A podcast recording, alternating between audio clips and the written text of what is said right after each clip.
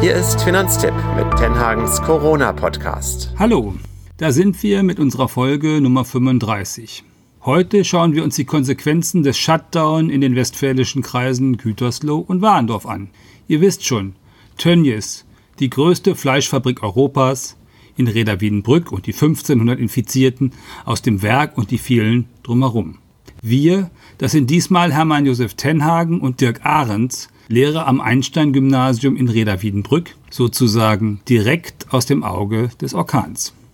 Wir haben den Dirk Ahrens nicht zufällig im Podcast. Vor gut einem Jahr war ich mit unserem Projekt Finanztipp.schule am Einstein-Gymnasium in Reda Wiedenbrück zu Gast. Dirk Ahrens hat das damals organisiert. Wir haben mit den Schülern geredet über Finanzen und den eigenen Haushalt, über Finanzpolitik, über das, was sie wissen wollten, zum Geld, zum Thema Geld äh, und über Altersvorsorge und solche Themen zum Rahmen, damit ihr euch das besser vorstellen könnt. Das Ganze fand damals in der Aula statt und die Schule hat einen Einzugsbereich, der weit über Reda Wiedenbrück hinausreicht, vor allen Dingen nach Norden Richtung Landkreis Warendorf. Und der andere Landkreis Warendorf, das ist auch der, wo äh, jede Menge Corona-infizierte Mitarbeiter von Tönnies wohnen. Reda Wiedenbrück selber, der Standort des größten Tönnies Schlachtbetriebs, hat 50.000 Einwohner und 5.000 Schüler, aber über 6.000 Beschäftigte bei Tönnies. Die wohnen vorwiegend äh, rund um Reda Wiedenbrück und Gütersloh und in Richtung Landkreis Warendorf. Die 1500 infizierten Mitarbeiter stellen da natürlich eine Gefahr für die Öffentlichkeit dar. Deshalb auch der erste Shutdown seit zwei Monaten. Überhaupt der erste Shutdown, nachdem wir das alles wieder geöffnet haben. Und Shutdown ist offenbar auch ganz wichtig, es ist vorgekommen, dass auf Usedom zum Beispiel Touristen aus dem Landkreis Gütersloh zurückgeschickt worden sind. Und auch in Schleswig-Holstein will man Leute aus Landkreisen, auch aus innerdeutschen Landkreisen, mit hohen Infektionszahlen nicht mehr haben. Also klassisch jetzt aus Gütersloh und aus Warndorf. Die können also vorläufig nicht in Urlaub fahren. Was das als Shutdown vor Ort bedeutet, ist noch was Zweites. Es geht nämlich im Grunde darum, dass wir wieder den Stand vom März versetzt werden. Also zwei Leute dürfen gemeinsam irgendwo draußen sein oder irgendwo drin sein. Nur Familien dürfen gemeinsam auftreten, wenn es mehr als zwei Leute sind. Bars, Kneipen, Diskotheken, alles Mögliche ist geschlossen. Offen bleiben dürfen Restaurants, aber auch nur zum Essen. Also auch die Theke soll nicht mehr existieren. Sportstätten, Kontaktsport verboten. All das, was wir die, über die vergangenen zwei Monate langsam wieder geöffnet haben. Kinos, es ist vorläufig wieder geschlossen. Vorläufig heißt erstmal bis zum 30. Juni. Dann will der Ministerpräsident des Landes Nordrhein-Westfalen, der Herr Laschet, gucken, wie das denn weitergeht, ob man das wieder anfangen kann zu lockern oder ob man noch strengere Schritte unternehmen muss. Im Einstein-Gymnasium selbst gab es in den vergangenen Monaten insgesamt nur drei infizierte Schüler, zuletzt nur einen.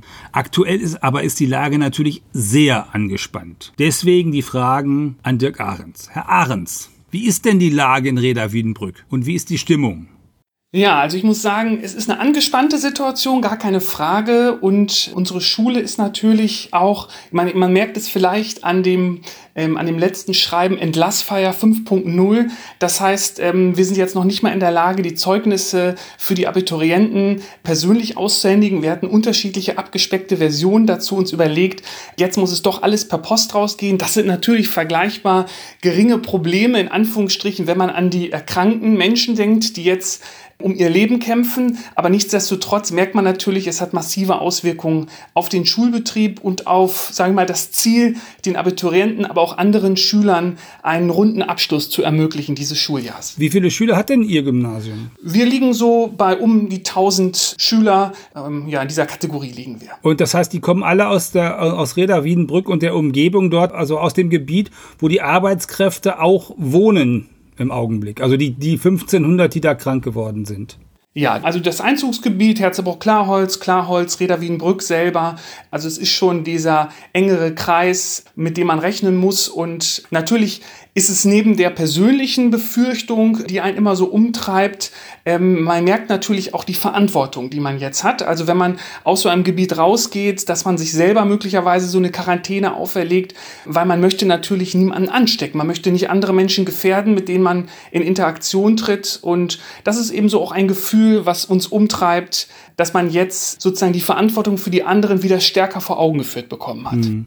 Haben Sie denn Schüler gehabt, die erkrankt sind oder Familien, die in Quarantäne sind? Aktuell in unserer Schule hatten seit Februar drei Schüler und aktuell haben wir nur noch einen Schüler im Moment, der erkrankt ist. Das sind die Zahlen, die mir bekannt sind. Wie viele Schultage haben Sie seit den Osterferien wirklich gehabt? Also Schultage in dem Sinne, wie man sich das klassisch vorstellt. Sie fahren morgens zur Schule und sind um 8 Uhr dann da und kümmern sich um Ihre Schülerinnen und Schüler? Ja, also das ist natürlich auch individuell unterschiedlich, aber es ist natürlich, Sie haben vollkommen recht, es ist ganz, ganz problematisch. Wir haben jetzt kurz vorher wieder so, so eine gewisse Normalität reinbekommen, aber für die Lehrer selber, ähm, wir haben unsere Gruppen dritteln müssen, sodass man von einzelnen, also zu den einzelnen Räumen dann gehen musste, die einzelnen Gruppen, damit wir die Abstandsregeln einhalten, also neun Schüler plus einem Lehrer in den jeweiligen Klassenräumen, sodass es wirklich nur punktuell diesen Präsenzunterricht gab. Wir konnten natürlich etwas früher sozusagen mit der Q1 wieder starten. Die Q2, die Abiturienten, da war natürlich schon sehr starker Regelbetrieb möglich, aber in anderen Bereichen war das natürlich wirklich nur punktuell denkbar. Und man hat natürlich auch gemerkt, was den Kindern fehlt. Weil ich glaube, das ist eine Erkenntnis aus dieser Corona-Krise. Die Digitalisierung, das ist mit Sicherheit ein Ersatz, aber mit keiner Alternative. Es kann einfach keine Alternative darstellen. Diese bildungspolitische und soziale Bedeutung der Schule kann man nicht über welche Medien auch immer vermitteln. Mhm.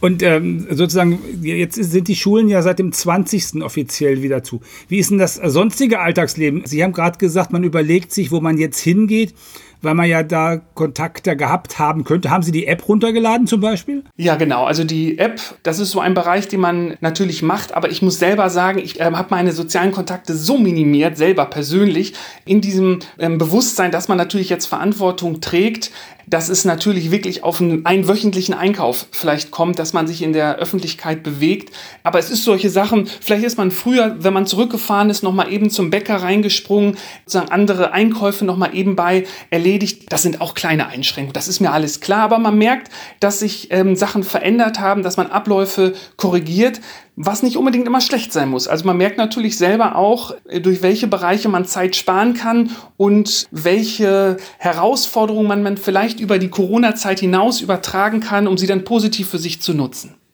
Tönnies und Reda Wiedenbrück müssen ja kein Einzelfall bleiben. Wir haben schon in den vergangenen Wochen immer wieder kleine Ausbrüche gehabt in Kirchengemeinden in Norddeutschland und in Frankfurt und jetzt auch in Berlin-Neukölln, in einer Kneipe in Leer in Ostfriesland, weil die zu ordentlich gefeiert haben. Und da stellt sich natürlich die Frage, die sich ganz am Anfang der Corona-Pandemie schon gestellt hat, wie ist das eigentlich mit meinen Arbeitsrechten? Was muss ich eigentlich tun als Arbeitnehmer, äh, wenn dieses Risiko besteht? Und das Risiko ist ja nun nicht zu, von der Hand anzuweisen, jedenfalls im Landkreis Gütersloh mit seinen 360.000 Einwohnern. Das erste Mal ist, äh, dass ich nur ganz normal arbeiten gehen muss, solange bei mir im Betrieb jetzt nicht jemand äh, infiziert ist oder solange da aus diesem Grund der Betrieb nicht geschlossen werden muss. Aber mein Arbeitgeber ist verpflichtet, sozusagen die Risiken ähm, beim Arbeiten so gering wie möglich zu halten. Gibt da auch noch ordentlichen Arbeitsschutzstandard, den das Bundesministerium für Arbeit im April zusammengestellt hat, an dem sich die Unternehmen orientieren sollen. Und das gilt natürlich in so einem Fall ganz besonders. Da geht es dann um Mindestabstand von 1,50. Da geht es darum, dass man äh, auch im Freien sozusagen Abstände halten können muss, dass man äh, im Zweifel einmal Handschuhe und Desinfektionsmittel, Mundschutz und Nasenschutz bereithalten muss, wenn das anders nicht geht, um dafür zu sorgen, dass sich da niemand infiziert. Äh, wir alle kennen das in, in den Kneipen oder in den Cafés, wo man auf der einen Seite reingeht und auf der anderen Seite wieder rausgehen soll, sozusagen, dass Einbahnstraßen nicht nur in Schulen, sondern auch in Kneipen zum Beispiel angelegt werden. Das nächste ist, wenn das geht, dann kann man natürlich auch in Homeoffice gehen. Das kann man am besten mit dem Chef vereinbaren. Viele haben das ja jetzt in den letzten Monaten ausprobieren können. Wenn das in Gütersloh wieder notwendig wird oder in so einem Hotspot wieder notwendig wird, kann man wieder zurück in diese Homeoffice-Regeln gehen, wenn man nicht noch äh, in den alten Homeoffice-Regeln sowieso unterwegs ist. Das dritte ist, was ist denn eigentlich, wenn ich mich selbst krank fühle? Naja, wenn ich mich krank fühle, sollte ich mich auf jeden Fall krank melden und auch dem Chef Bescheid sagen.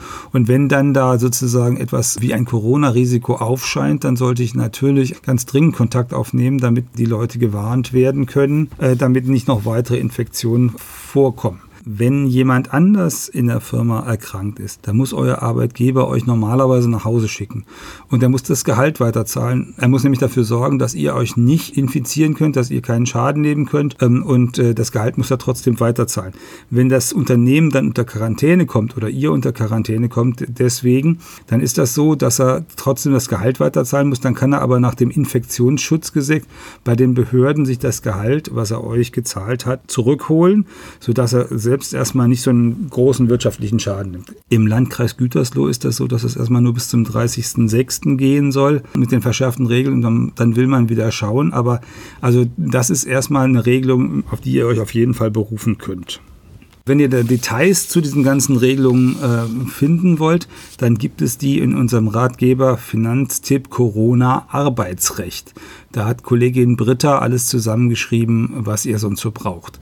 So, jetzt reicht's eigentlich auch für heute mit dieser Episode, also mit der Frage, wie ist es eigentlich in Gütersloh und Reda Wiedenbrück und was bedeutet das für euch und was könnt ihr tun?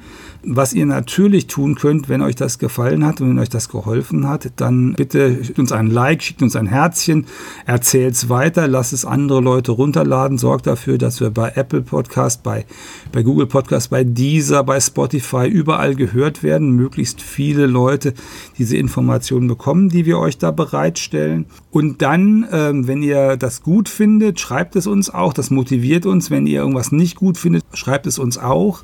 Dann können wir besser werden. Und schließlich und endlich gibt es die ganz grundsätzliche Regel, die wir für den Podcast natürlich aufgestellt haben. Unser Schlachtruf, wenn ihr so wollt, bleibt gesund. Das sagt euch heute Hermann Josef Tenhagen.